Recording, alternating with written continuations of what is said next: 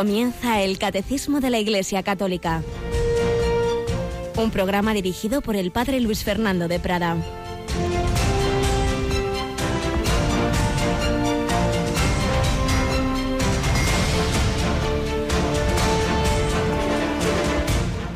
Alabados sean Jesús, María y José. Muy buenos días, muy querida familia de Radio María.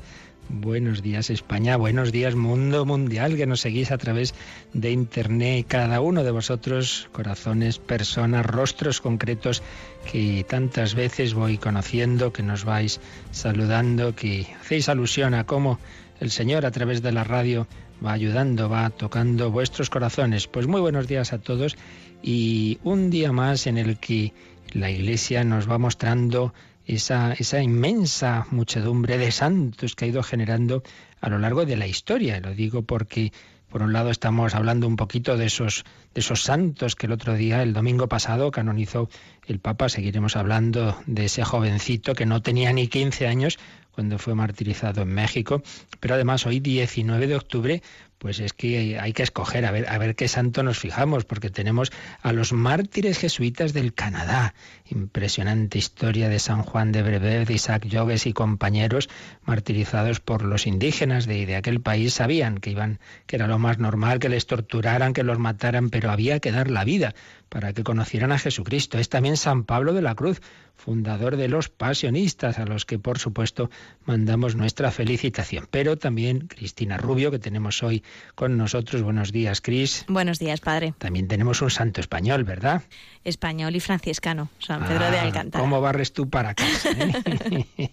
San Pedro de Alcántara, capuchino, ¿verdad? Sí. Que está enterrado en Arenas de San Pedro.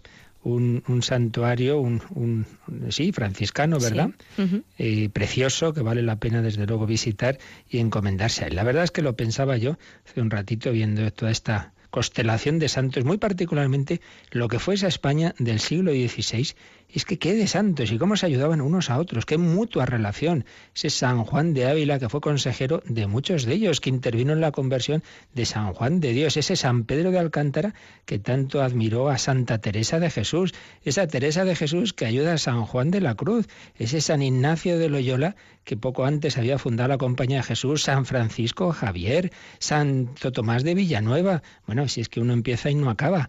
Ese siglo de oro español lleno de santos entregados a Jesucristo, a la Iglesia, al servicio de todos, de los más necesitados. Fijaos, San Juan de Dios, el que inicia pues los hospitales, el que atiende a las personas con enfermedades psiquiátricas que eran tan maltratados.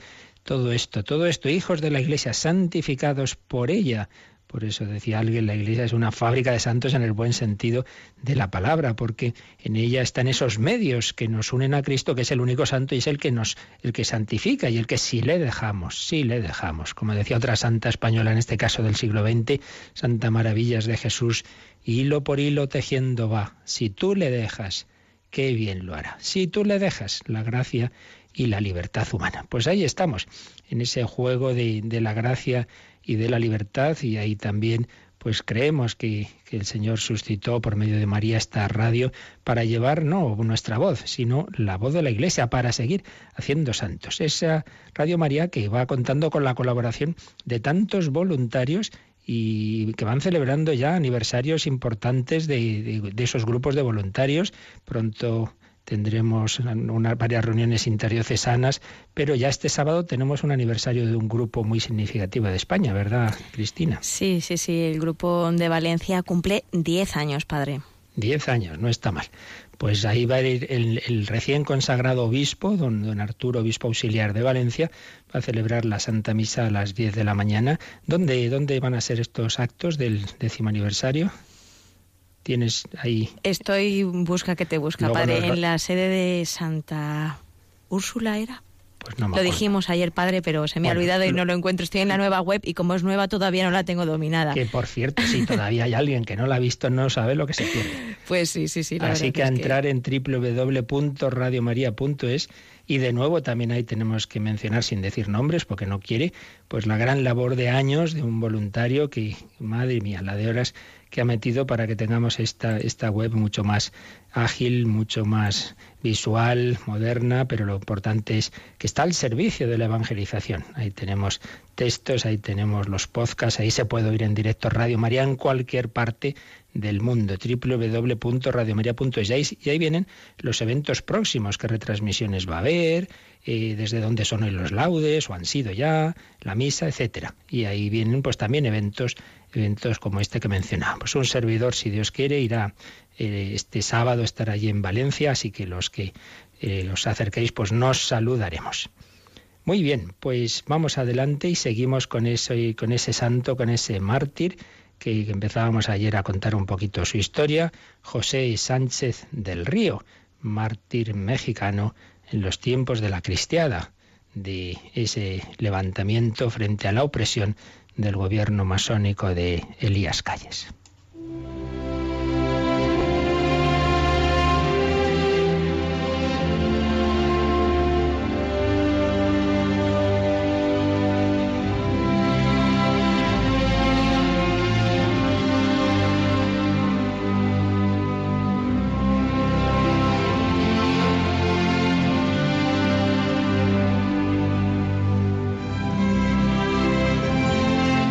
Pues ayer recordábamos un poco el contexto de este santo canonizado por el Papa Francisco, José Sánchez del Río, como México, desde ya el siglo XIX, los gobiernos masónicos fueron dando leyes que iban restringiendo la acción de la Iglesia en una nación tan profundamente católica como México, pero como siempre había élites intelectuales, entre comillas, políticas, etcétera, que en nombre de una supuesta libertad entendida a su manera, como me escribió un amigo Jorge recordándome una letrilla, viva la libertad de expresión y muera y muera el que no piense como yo. Pues, pues sí, eso, eso pasaba ciertamente y sigue pasando hoy día. El que no entiende la libertad como él le obligan y a, enseñar determinadas cosas o a ir en determinada línea y primero se defiende la libertad, por ejemplo, del aborto y luego no se da la opción de la objeción de conciencia a los médicos que no están de acuerdo. Esa es la manera de entender la libertad muchas veces. Pues bien, eso iba pasando en México y en un momento dado, los años 20, 1926, pues se radicaliza en la aplicación de esas leyes anticlericales y llega la cosa a tal punto que, hay un, gran sector de, pueblo católico que piensa que es que la única opción ya es la, la rebelión armada, que se han usado todos los medios pacíficos. Bueno, empieza esa guerra cristera desigual entre un ejército profesional por un lado y luego pues sobre todo campesinos, es verdad que ayudados por algunos militares que organizaron un poco ese, ese ejército popular. Y entonces este niño, pues hermanos suyos mayores se, se, enrolan en esa guerra, él quiere ir, sus padres dicen, pero hijo, si tienes 13 años. Pero al final, él, recordábamos eso que le dijo a su madre, mamá, nunca ha sido tan fácil ganarse el cielo como ahora. Y al final consigue que le dejen ir, no a usar las armas, pero sí que va a estar ayudando, ayudando a esos cristeros, va a estar en, tareas de intendencia y recordábamos cómo era la alegría de, ese campamento cristero, cómo rezaba el rosario y lo dirigía por, la, por las noches, etc. Bueno, pues en un momento dado, en, en 1928, 5 de febrero de 1928, José le dejaron llevar la bandera eh, en una batalla y vio como el caballo del oficial que estaba al cargo de ese grupo fue muerto por las balas enemigas. Y entonces José le ofreció su caballo. Aquí está mi caballo. Usted, usted hace más falta a la causa que yo. Y entonces le dio su caballo, se quedó allí y cayó prisionero. Le llevaron ante el general enemigo quien le reprendió por combatir contra el gobierno. Y al ver su decisión y arrojo le dijo, Muchacho, eres un valiente, vente con nosotros y te irá mejor que con esos cristeros. Y el niño, que no tenía entonces ni 15 años, ya eran 14, casi 15, respondió, jamás, jamás, primero muerto. Yo no quiero unirme con los enemigos de Cristo Rey. Yo soy su enemigo, fusíleme. General lo mandó encerrar en la cárcel de Cotija, en un calabozo oscuro y maloliente. Entonces José pidió eh, tinta y papel y escribió una carta a su madre. Fijaos, una carta que decía así, Cotija, Michoacán, lunes 6 de febrero de 1928. Mi querida mamá, fui hecho prisionero en combate en este día. Creo que en los momentos actuales voy a morir, pero nada importa, mamá. Resígnate a la voluntad de Dios. Yo muero muy contento, porque muero en la raya al lado de nuestro Dios. No te apures por mi muerte. Diles a mis otros dos hermanos que sigan el ejemplo de su hermano, el más chico, y tú haz la voluntad de Dios. Ten valor y mándame la bendición juntamente con la de mi Padre. Salúdame a todos por última vez. Y tú recibe por último el corazón de tu Hijo que tanto te quiere y verte antes de morir deseaba.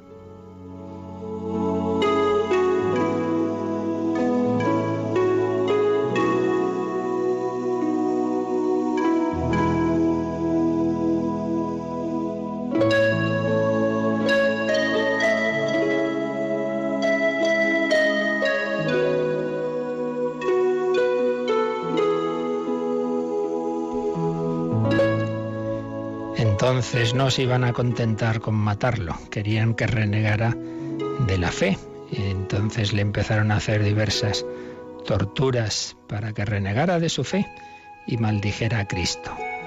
Pero José, con la gracia de Dios, se mantuvo firme, firme en la fe, mientras su padre estaba intentando conseguir la liberación del niño, pero el general guerrero exigió una cantidad de dinero absolutamente desproporcionada.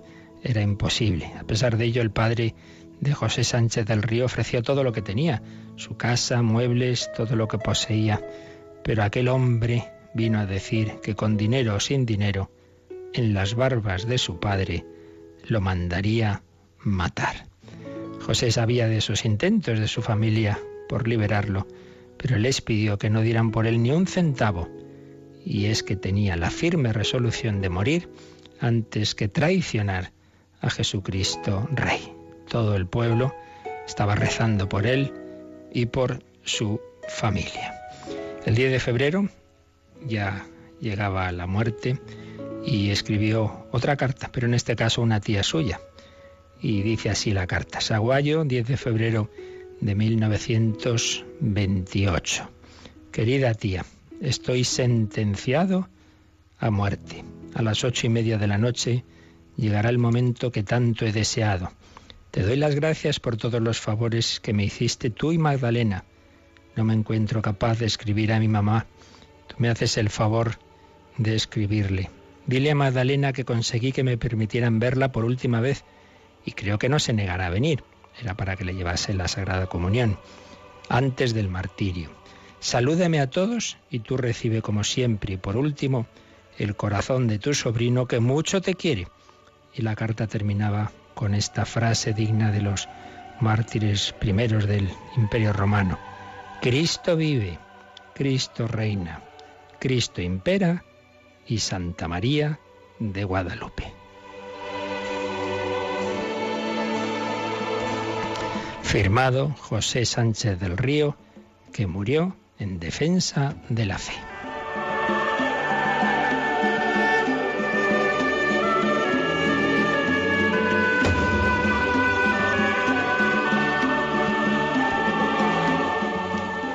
Ocurrió después, pues lo contamos ya mañana, aunque ya lo sabemos. Este chico, sin llegar a los 15 años, murió en defensa de la fe por Cristo Rey y Santa María de Guadalupe. San José Sánchez del Río ruega por nosotros.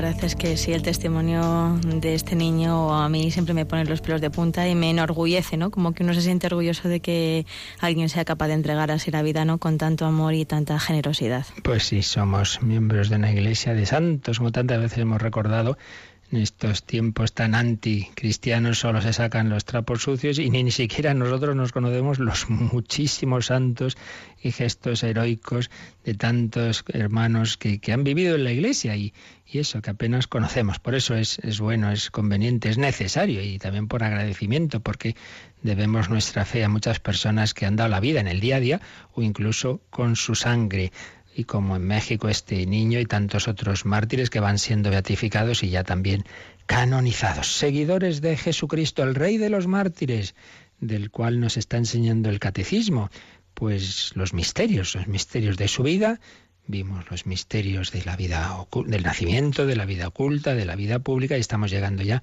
a los misterios de la pasión y tenemos esta parte introductoria que nos habla de, cómo eh, se fue produciendo esos debates, esas diatribas, esa oposición a Jesús, sobre todo en tres grandes temas. Y el catecismo nos está explicando pues lo que realmente dijo y cuál era la postura de Jesús sobre esos temas en los que se fueron produciendo esas discusiones que le llevaron al final a la muerte.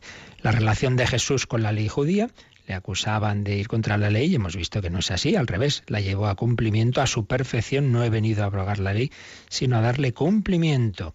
Eso sí, se puso al nivel del legislador del Sinaí. Se os dijo, pero yo os digo. Claro, ahí es donde estaba el verdadero punto de fricción con, con sus enemigos dialécticos. Pero ¿quién eres tú?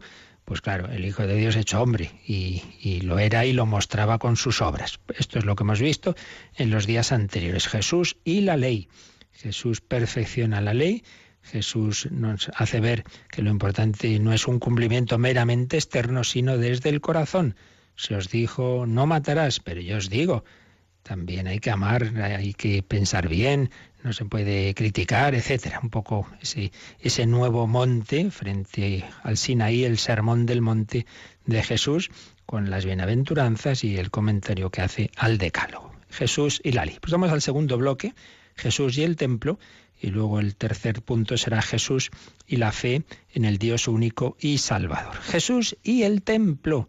Importante porque recordaréis que en el juicio en el Sanedrín intentaron dar falso testimonio, desde luego, pero con este tema. No, no ha dicho que, que, él va a destruir el templo y que en tres días lo reedificará. Habían oído campanas y cambiaban las palabras de Jesús. Pero es importante, y aquí el catecismo pues aprovecha para que ya que vamos a hablar de, esa muerte de Jesús y, y, los temas que salieron en el proceso, pues ver cuál era realmente lo que Jesús decía de estos temas tan importantes dentro de ese párrafo que es Jesús e Israel y dentro de esa de, darnos cuenta de que no podemos eh, caer, lo que por desgracia se ha caído con frecuencia en la historia, de culpabilizar a los judíos como tales, al pueblo judío. No, no, la muerte de Cristo ha sido de responsabilidad de todos los hombres y además, pues muchos de los judíos no estaban de acuerdo con lo que ocurrió. Para empezar, era parte de que Jesús, la Virgen, los apóstoles son todos judíos. No ese es el tema. El tema es que el Señor genera división, signo de contradicción y ciertamente entre los que estuvieron contra él, pues estuvieron muchos de los principales dirigentes de ese momento. Y estamos viendo cuáles fueron los, los motivos que adujeron. Jesús y el templo. ¿Qué dijo realmente Jesús sobre el templo? Pues vamos a verlo a partir del número 583. Así que empezamos por leer este número, Cristina.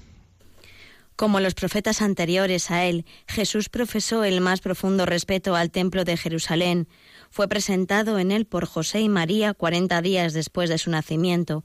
A la edad de doce años decidió quedarse en el templo para recordar a sus padres que se debía a los asuntos de su padre. Durante su vida oculta subió allí todos los años al menos con ocasión de la Pascua. Su ministerio público estuvo jalonado por sus peregrinaciones a Jerusalén con motivo de las grandes fiestas judías. Sí, que lo primero que hace el catecismo es recordarnos que Jesús desde pequeño tuvo una gran relación con el templo. Dice que profesó el más profundo respeto al templo de Jerusalén. ¿Cuál fue el primer momento que fue al templo? Pues todo nos hace pensar que fue en la presentación. Cuando ocurría esto, 40 días después del nacimiento. El catecismo pone aquí al margen el número 529, no hace falta que lo releamos, simplemente es cuando allí vimos esa, esa escena, ¿no? De que Jesús fue presentado. Y viene la cita donde se nos cuenta en el Evangelio, Lucas 2, en el capítulo segundo de San Lucas, después de habernos hablado del nacimiento de Jesús, a partir del versículo 22 nos va a hablar de esa presentación. Van María y José con el niño en brazos, se encuentran a Simeón, que llevaba toda la vida esperando conocer al Mesías, el Espíritu Santo le ilumina que ese es el Mesías, y bueno, pues es la primera eh, entrada de Jesús en el templo, cumpliendo las profecías y siendo presentado al Padre. Ya de chiquitín, con 40 días, va al templo. Pero es que luego, cuando se nos cuenta esa escena, de cuando Jesús se queda en el templo de Jerusalén con 12 años, Lucas también capítulo 2, pero versículos 46 a 49, se nos dice ahí que sus padres subían todos los años a Jerusalén por Pascua. Los judíos, si no tenían una dificultad seria, pues iban al templo de Jerusalén por lo menos una vez al año por Pascua. Bueno, pues naturalmente María y José iban con Jesús, claro está. Entonces, pues al menos, al menos nos dice aquí el catecismo, al menos con ocasión de la Pascua, desde pequeño Jesús iba al templo todos los años. Pero no solo iba con sus padres, es que encima se quedó en esta ocasión. ¿Y dónde está el niño? Pues ahí, en el templo. ¿Dónde iba a estar? ¿No sabíais que debía estar en la casa de mi padre? Y en los asuntos de mi padre. Puede traducir de las dos formas. Jesús en el templo. Claro, si es la casa de su padre. Ya tenía clarísima esa conciencia de quién era verdaderamente su padre. No era San José, era el Padre Eterno no sabíais que debía estar en la casa de mi Padre. Amor de Jesús a la casa de su Padre. Y luego dice, catecismo, después de habernos hablado de esa infancia y de esa vida oculta, dice, su ministerio público estuvo jalonado por sus peregrinaciones a Jerusalén con motivo de las grandes fiestas judías. Y vienen ahí un montón de citas del Evangelio, sobre todo, bueno, las que nos pone aquí son todas de San Juan porque en efecto en San Juan va hablando de diversas fiestas y de diversos diálogos o discusiones a veces, milagros también, pero en todas ellas se hace alusión al templo. No voy a leerlas, tenéis ahí en capítulo segundo de San Juan, el quinto, el séptimo, el octavo, el décimo, en todas ellas se hace alusión. Estaba Jesús en el templo, por ejemplo, y recordaréis la escena de la adúltera, ¿no? Cuando la quieren apedrear, pues estaba enseñando ahí en, en el atrio del templo. Muchas alusiones a la presencia de Jesús en el templo. Por tanto, de entrada, una relación cercana de Jesús con el templo ya desde pequeñito y también en su vida pública. Pues esto es lo que nos recuerda de una manera sencilla este número 583. Pero vamos a profundizar ya un poquito más en el significado del templo, y es lo que hace el siguiente número, el 584. Jesús subió al templo como al lugar privilegiado para el encuentro con Dios. El templo era para él la casa de su Padre, una casa de oración, y se indigna porque el atrio exterior se haya convertido en un mercado. Si expulsa a los mercaderes del templo es por celo hacia las cosas de su Padre. No hagáis de la casa de mi Padre una casa de mercado. Sus discípulos se acordaron de que estaba escrito, El celo por tu casa me devora. Después de su resurrección, los apóstoles mantuvieron un respeto religioso hacia el templo. Así pues, en este número eh, se nos va a hacer alusión a ese momento importante, ¿verdad? De cuando Jesús expulsa a los mercaderes del templo. Pero se dice que claro que precisamente lo hace porque por, por, su, por su gran veneración de lo que significa el templo. No, no solo no es nada contra el templo, sino todo lo contrario, todo lo contrario y es que lo veía como lo que era el templo, el lugar privilegiado para el encuentro con Dios. Dios está en todas partes, sí, pero había prometido manifestarse a Israel de una manera especial en el templo. Por tanto, el templo era para él la casa de Dios, por tanto, la casa de su padre. De su padre no sabíais que debía estar en la casa de mi padre, una casa de oración, templos para hacer oración. Por eso se indigna porque se, se había convertido en un mercado el atrio exterior, porque ahí se vendía esto, lo otro, va usted a hacer un sacrificio, pues aquí puede comprar por no sé qué, y, al final un escándalo, pues como lamentablemente ocurre tantas veces en nuestras iglesias, se convierten en un escándalo, sobre todo después de funerales, bautizos, bodas y tal, madre mía, dan ganas de, decir lo que, lo que Jesús en aquella ocasión, ¿no? Habéis convertido en un mercado la, casa, la casa de, de Dios. Jesús expulsa a esos mercaderes, pero todo ello va precisamente por ese celo hacia la casa del Padre y las cosas de su Padre. Entonces esta escena, esta escena de la purificación del templo, de la expulsión de los mercaderes, nos la cuentan, por un lado, los sinópticos y por otro lado San Juan. Y eh, nos la cuentan en dos momentos distintos. Hay aquí una, una discrepancia que cuando ya se sabe un poco y cómo están escritos los evangelios no tiene que extrañarnos. Quiero decir lo siguiente. San Juan habla de varias subidas de Jesús a Jerusalén. Y entonces pone este momento en la primera vez que Jesús en su vida pública va a Jerusalén, va al templo. La pone al principio de su Evangelio, el capítulo 2. En cambio, los sinópticos no nos, van a hacer el relato de la vida de Jesús eh, como dirigiéndose a Jerusalén y poniendo la llegada a Jerusalén solamente al final, ya pues como lo previo a la pasión. Entonces aparece como si fuera, como hubiera, si hubiera ocurrido esto ya al final del todo. Entonces dice, ¿fue al principio fue al final? Bueno, primero hay que recordar que los evangelios que son históricos, pero no lo son en el sentido de que pretendan darnos una cronología detallada, primero fue esto, primero fue lo otro, no, no, era esa la idea. La idea era mostrar los hechos de la vida de Jesús de cara a las enseñanzas que importaban, pero sin preocuparse de si fue antes o fue después y sino más bien con un sentido teológico, ¿no? De, demostrar que, cuál, era, cuál era el trasfondo de, esa, de esa escena. Y todo hace pensar, así lo decía también Benedicto XVI en su obra Jesús de Nazaret, como en tantas otras cosas, San Juan, que precisamente es el más teológico y el más simbólico, y a veces eh, los así eh, más enemigos de, los evangelios decían, bueno, bueno, bueno, San Juan se inventa muchas cosas, y cada vez hay más datos que nos hacen ver que es justo al revés, que es el más histórico a fin de cuentas fue eh, testigo de todos los hechos y da un montonazo de datos que cada vez las investigaciones arqueológicas, etcétera, van confirmando de, que las cosas eran como, como él las contaba. Entonces, pues sin duda es como, en efecto, esta escena ocurre al principio de la vida pública. Vamos, en cualquier caso, a leer eh, cómo nos lo cuentan los evangelios. Tenemos en, en San Mateo 21 Entró Jesús en el templo, 21.12. Entró Jesús en el templo y echó fuera a todos los que vendían y compraban en el templo. Volcó las mesas de los cambistas y los puestos de los vendedores de palomas y les dijo, está escrito, mi casa será casa de oración, pero vosotros la habéis hecho una cueva de bandidos.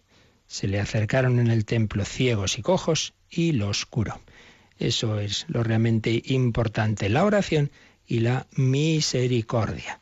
Esas acciones de Jesús y con los enfermos, con los cojos, etcétera, en el templo, en la casa de su padre. Y en San Juan, Juan capítulo 2, versículos 13 siguientes. Se acercaba la Pascua de los judíos y Jesús subió a Jerusalén y encontró en el templo a los vendedores de bueyes, ovejas y palomas y a los cambistas en sentados, y haciendo un azote de cordeles los echó a todos del templo, ovejas y bueyes, y a los cambistas les esparció las monedas, y les volcó las mesas, y a los que vendían palomas les dijo, quitad esto de aquí, no convirtáis en un mercado la casa de mi Padre. Eso es el templo para Jesús, la casa de mi Padre, la casa de Dios. No la convirtáis en un mercado. Sus discípulos se acordaron de lo que está escrito. El celo de tu casa me devora. El celo de tu casa me devora. Una cita de, un salmo. Entonces intervinieron los judíos y le preguntaron, ¿qué signos nos muestras para obrar así? Jesús contestó, destruid este templo y en tres días lo levantaré. Los judíos replicaron, cuarenta y seis años ha costado construir este templo y tú lo vas a levantar en tres días pero él hablaba del templo de su cuerpo. Y cuando resucitó de entre los muertos, los discípulos se acordaron de que lo había dicho y creyeron a la escritura y a la palabra que había dicho Jesús. Qué bello texto, la casa de mi Padre, el celo por la casa del Padre, pero el anuncio de que el templo definitivo es su cuerpo. No está diciendo, como le acusaron, de que él iba a destruir el templo, sino vosotros destruid este templo, es decir, mi cuerpo, y en tres días lo reedificaré por la resurrección. Por tanto, veneración de Jesús al templo, el templo es la casa de su Padre y no puede convertirse en un mercado. Ya veremos al final, si no hoy otro día, pues cómo explicaba en profundidad esta escena de la expulsión de los mercaderes, de la purificación del templo, como la explica Benedicto XVI en Jesús de Nazaret. Pero vamos ahora a hacer un momento de oración porque precisamente nos está insistiendo en esto el, el, catecismo, que el templo lo importante es que es lugar de encuentro con Dios, y que el templo es casa de oración y que a lo que nos quiere llevar el templo es a que toda nuestra vida sea también oración, unidos a Jesús y que estemos con reverencia ante Dios nuestro Señor esa reverencia que se quitaba con todo ese escándalo que había en el templo y que a veces nos pasa igual a nosotros. Vamos a pedir al Señor que sepamos adorar, que entremos en el templo siempre con ese respeto y además es que ahí está el Señor, está en el sagrario. Adoremos a Jesús. Vamos a hacer ese momento de oración precisamente con esa canción que nos invita a postrarnos ante su divina majestad, que decía Santa Teresa de Jesús, de Jesús, majestad, majestad divina de nuestro Señor.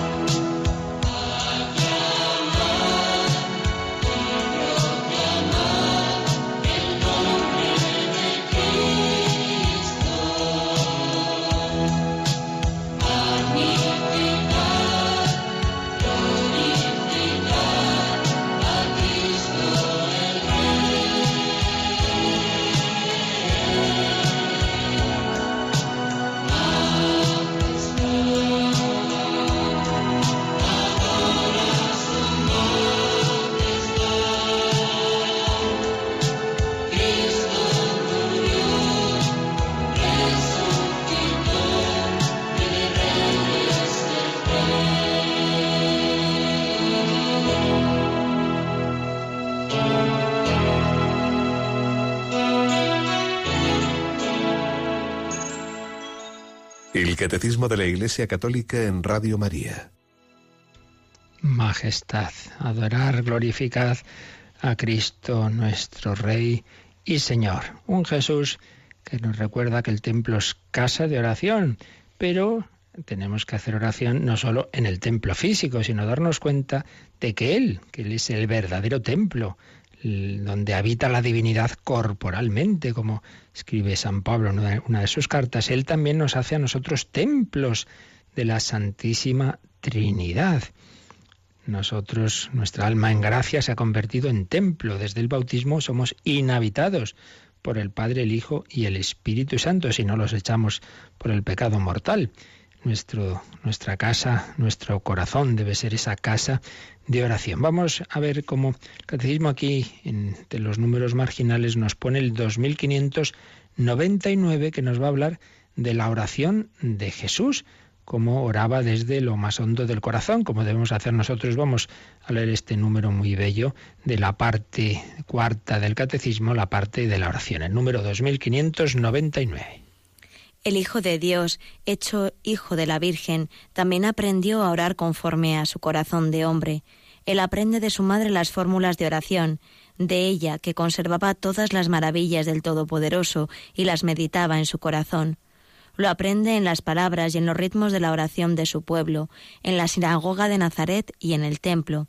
Pero su oración brota de una fuente secreta distinta, como lo deja presentir a la edad de doce años. Yo debo estar en las cosas de mi Padre. Aquí comienza a revelarse la novedad de la oración en la plenitud de los tiempos. La oración filial que el Padre esperaba de sus hijos va a ser vivida por fin por el propio Hijo único en su humanidad, con los hombres y en favor de ellos. Un número precioso que vale la pena que releáis y meditéis este 2599, casi el 2600, 2599. El Hijo de Dios hecho Hijo de la Virgen tiene un solo Padre, el Padre Dios, y una sola y un solo progenitor humano, la Madre María, Hijo de Dios e Hijo de la Virgen. Aprendió a orar conforme a su corazón de hombre. Fijaos qué fuerte, ¿eh? Si es el Hijo de Dios que eternamente está hablando con el Padre, sí, pero hecho hombre, tiene que aprender a orar, como tiene que aprender a andar y a hablar, como hombre. ¿Y, y cómo aprende a orar? Dice, de su madre. Pues como tantas veces hemos nosotros aprendido, venga, eh, vamos a rezar el Ave María, el Padre Nuestro de nuestra madre. Él aprende de su madre las fórmulas de oración. Pues claro, aprendería lo que los judíos rezaban, el Shema Israel, etcétera. Y de ella dice que conservaba todas las maravillas del Todopoderoso y las meditaba en su corazón. En dos ocasiones, en Lucas 1.49 y Lucas no, no, en tres. Lucas 1.49, 2.19 y 2.51 se hace alusión a, están estas tres citas que, hace alusión el catecismo a ellas. Pero en las dos últimas que os he dicho, 2.19 y 2.51, es donde se nos dice que María eh, meditaba en su corazón lo que veía, lo que oía. Pero esa meditación de los acontecimientos iba unida en María a rezar esas fórmulas como, como todos los judíos, y ella se las enseñaría a Jesús. Por eso dice que Jesús aprende en las palabras y en los ritmos de oración de su pueblo, en la sinagoga de Nazaret y en el templo. Entonces esto es una enseñanza también para nosotros. No menospreciemos nunca las fórmulas de oración. No, no, yo ya estoy muy elevado y no necesito como el pueblo sencillo eso del rosario y tal. Esas actitudes no son nunca buenas. Todos los grandes santos y místicos eh, han tenido también en gran estima la oración vocal, y concretamente, por supuesto, el Padre Nuestro, que nos enseñó el Señor, el Ave María, el Rosario, las oraciones litúrgicas, todo eso es muy importante. Jesús lo aprende también en la sinagoga de Nazaret y en el templo. Pero, pero, una cosa es que eso sea importante y otra cosa es quedarse en ello. Su oración brota de una fuente secreta. Hay algo más que el, que aprender esas fórmulas que aprendía todo judío. Hay algo más hay una intimidad con su padre, que dice, se deja presentir en aquella escena del templo con 12 años, debo estar en las cosas de mi padre. Aquí comienza a revelarse la novedad de la oración en la plenitud de los tiempos. Si hemos dicho que la ley se fue revelando progresivamente y llegó a su cumplimiento en Cristo, se os dijo, pero yo os digo, hay que cumplir la ley en profundidad, en interioridad, desde el corazón, pues mucho más la oración, claro. La oración no es meramente decir esas fórmulas, sino una actitud filial el Hijo Eterno eh, nos comunica una participación en su filiación. Somos hijos en el Hijo, somos hijos adoptivos. Bueno, pues conclusión práctica de ello, hombre. Si soy hijo de mi Padre Celestial, debo hablar con Él, haciendo mías las fórmulas que nos ha enseñado el Señor y la Iglesia, el Padre Nuestro, la de María, etcétera, pero también con espontaneidad, Padre Celestial, pues hoy te doy gracias, te pido esto, eh, te pido perdón, me dejo querer por ti, estoy aquí contigo. Esa actitud filial que el Hijo de Dios la vivió en su humanidad, nos la quiere comunicar por el Espíritu Santo. Por eso vayamos a la oración y digamos, ven Espíritu Santo, no sé orar, enséñame a orar. María, enséñame como tú enseñaste a Jesús. Pues bien, es una breve incursión en este capítulo, en esta parte cuarta del catecismo, la oración, que viene aquí a propósito de que nos se nos ha recordado que el templo, pues el sentido fundamental que Jesús recuerda es que es casa de oración, que es lugar de oración. Y así debemos llevarlo nosotros. No es lugar para encontrarme con los demás en este funeral. Es lugar para orar. Lo cual no quita que también es lugar que se hace comunidad, pero siempre con ese sentido reverencial de aquí en la iglesia con silencio y luego está el atrio, ¿verdad? Y ahí ya hablamos lo que queramos. Pues bien, esto es el 584.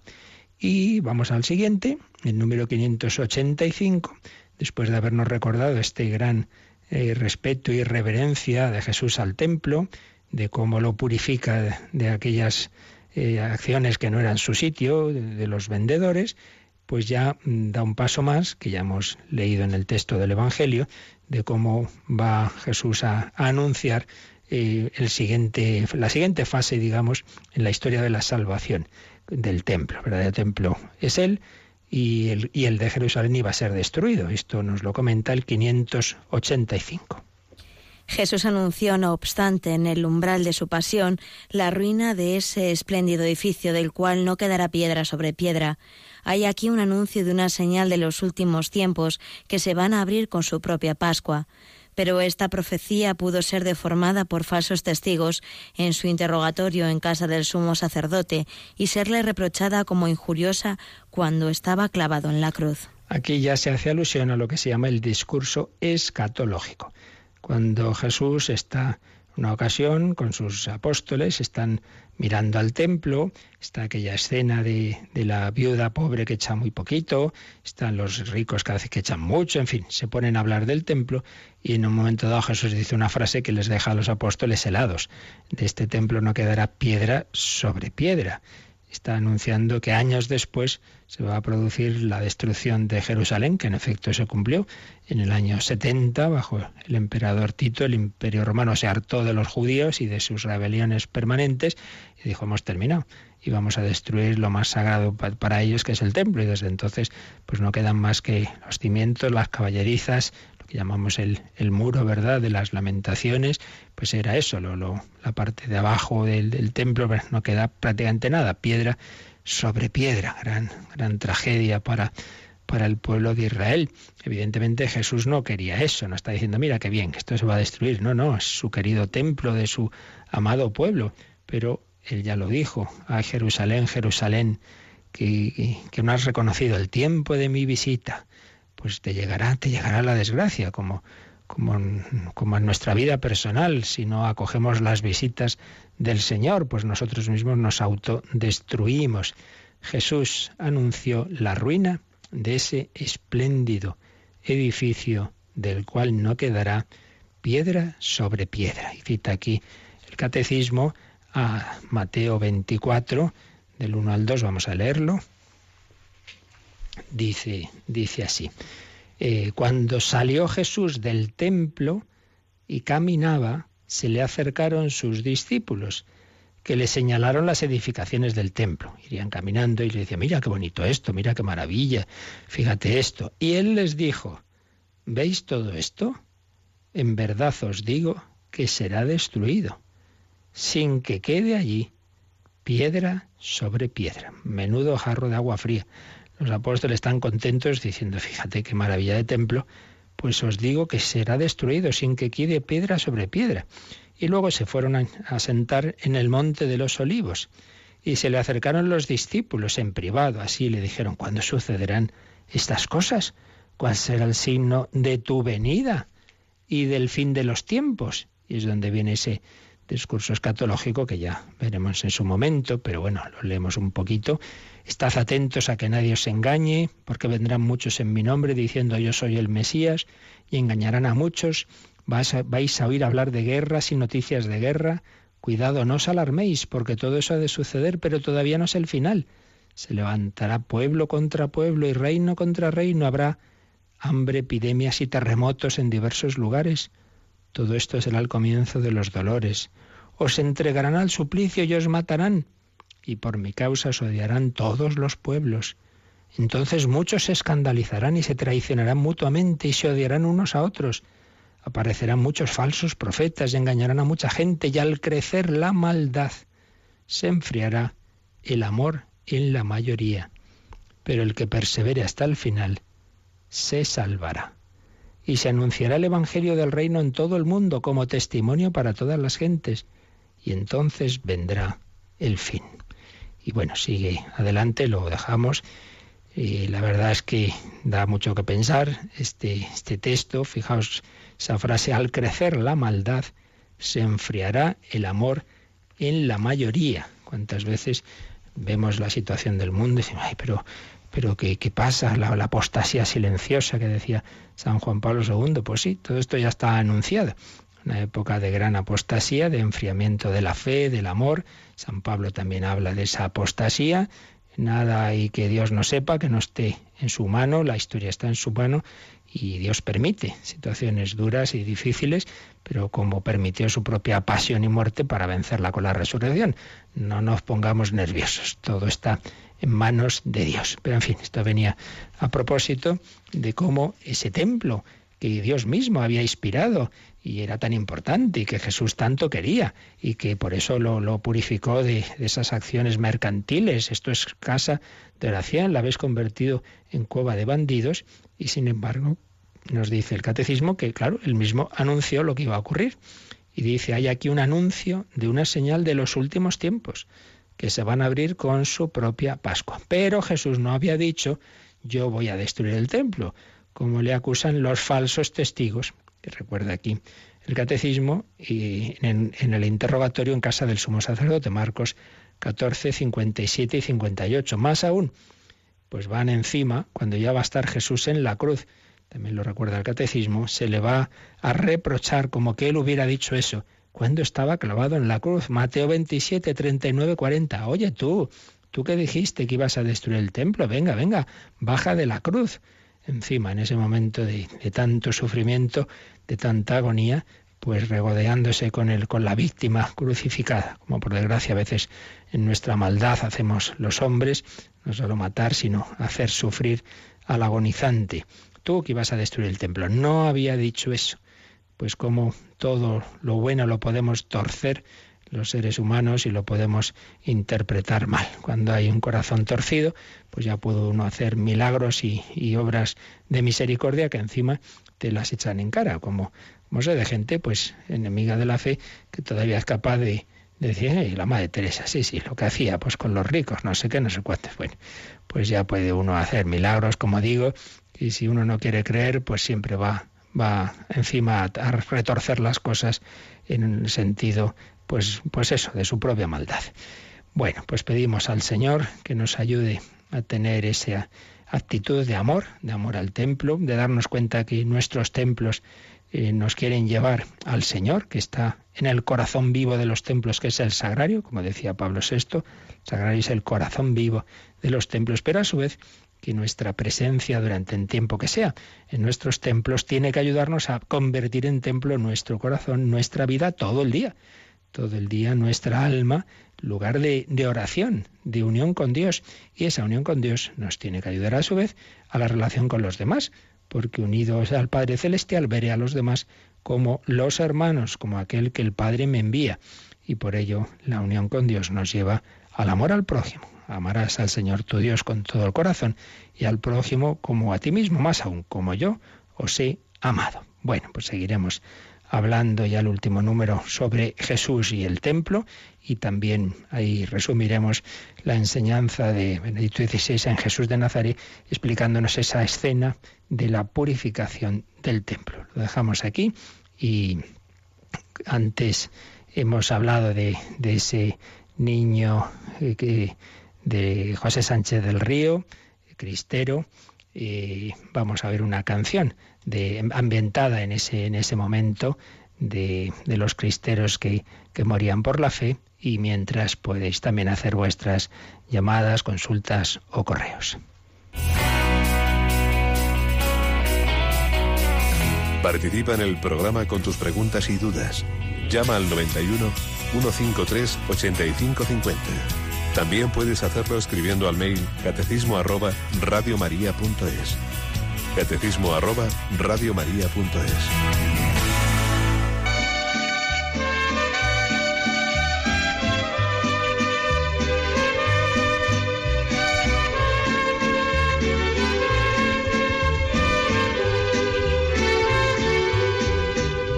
El martes me fusilan a las seis de la mañana por creer en Dios eterno y en la gran Guadalupana.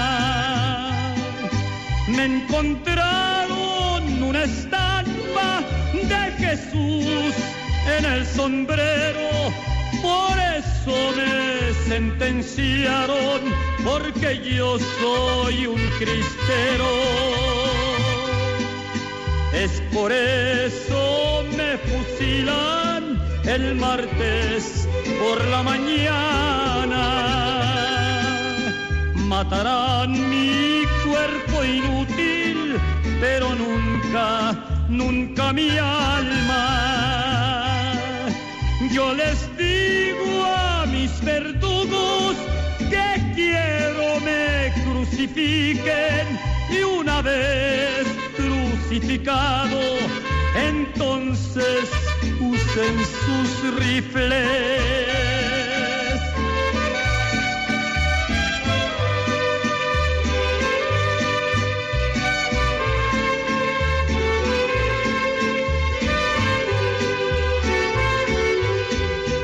Adiós sierras de Jalisco, Michoacán y Guanajuato, donde combate al gobierno que siempre salió corriendo. Me agarraron de rodillas adorando a Jesucristo.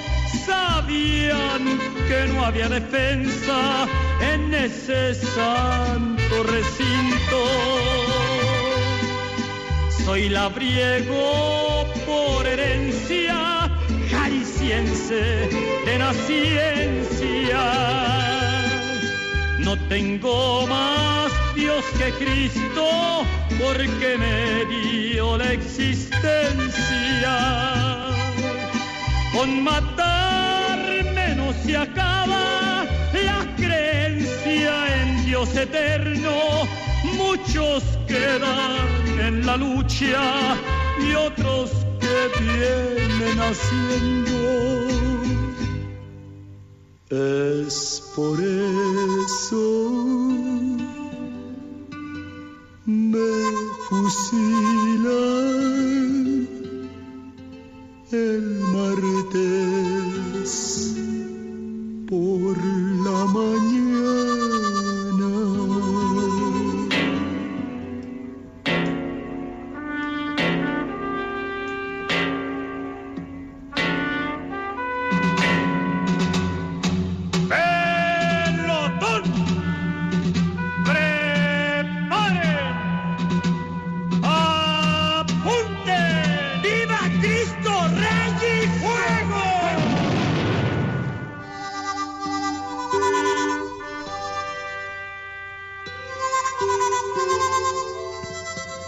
Así murieron muchos mártires cristeros, como este niño canonizado por el Papa Francisco el pasado domingo. Nos escribe Diego de La Coruña, escucho su programa todas las mañanas y entonces mm, habla de la oración, de la bendición de la mesa antes de comer.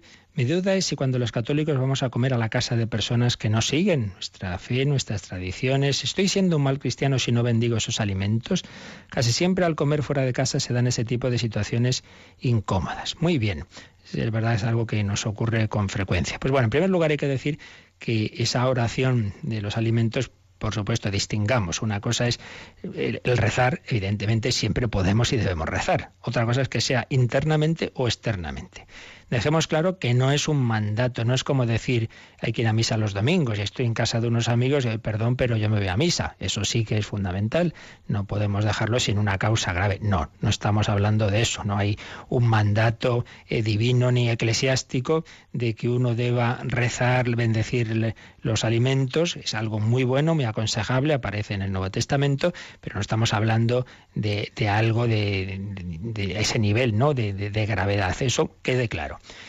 En segundo lugar, que se puede hacer internamente o externamente. Por tanto, la respuesta al final es algo de prudencia. Es como otros temas de en este contexto es bueno que yo lo diga y por tanto doy testimonio. O por otro lado, mira, no estoy en mi casa y yo tampoco voy a decirle a uno en su casa pues, cómo tiene que hacer las cosas. Pues yo puedo rezar internamente. O estoy en un bar y digo, oye, como yo le oí, me acuerdo una vez a un sindicalista de, de un sindicato no caracterizado precisamente por su sentido cristiano y se convirtió y entonces está estaban ahí comiendo en, un, en, uno de estos, bueno, un VIPS o un sitio de estos, y nada, él bendiciendo con gran sorpresa de todo el mundo. Eso ya digamos, pues queda la inspiración del Espíritu Santo. Estamos hablando del martirio, pues a veces uno tiene que, es la ocasión para dar testimonio, pero no como que uno se sienta obligado, y menos cuando está invitado en casa de otra persona, dice, bueno, mira, me han invitado, pues yo no tengo tampoco por qué decirle a este señor, oiga, que yo como yo, pues bendigo, bueno, puedes hacerlo internamente. Por tanto, sin sentirse en una obligación, porque no es un tema de derecho divino, queda, el queda a la prudencia de, por un lado, es bueno dar testimonio, pero es verdad que no siempre uno tiene que externamente manifestar todo lo que cree y hace. Ya depende un poquito, como digo, de las circunstancias. Muy bien, pues seguiremos mañana hablando del, del templo y también acabando de contar la, la muerte y gloria de este jovencito de, que murió mártir en México y canonizado el domingo pasado. La bendición de Dios Todopoderoso, Padre, Hijo y Espíritu Santo, descienda sobre vosotros. Alabado sea Jesucristo.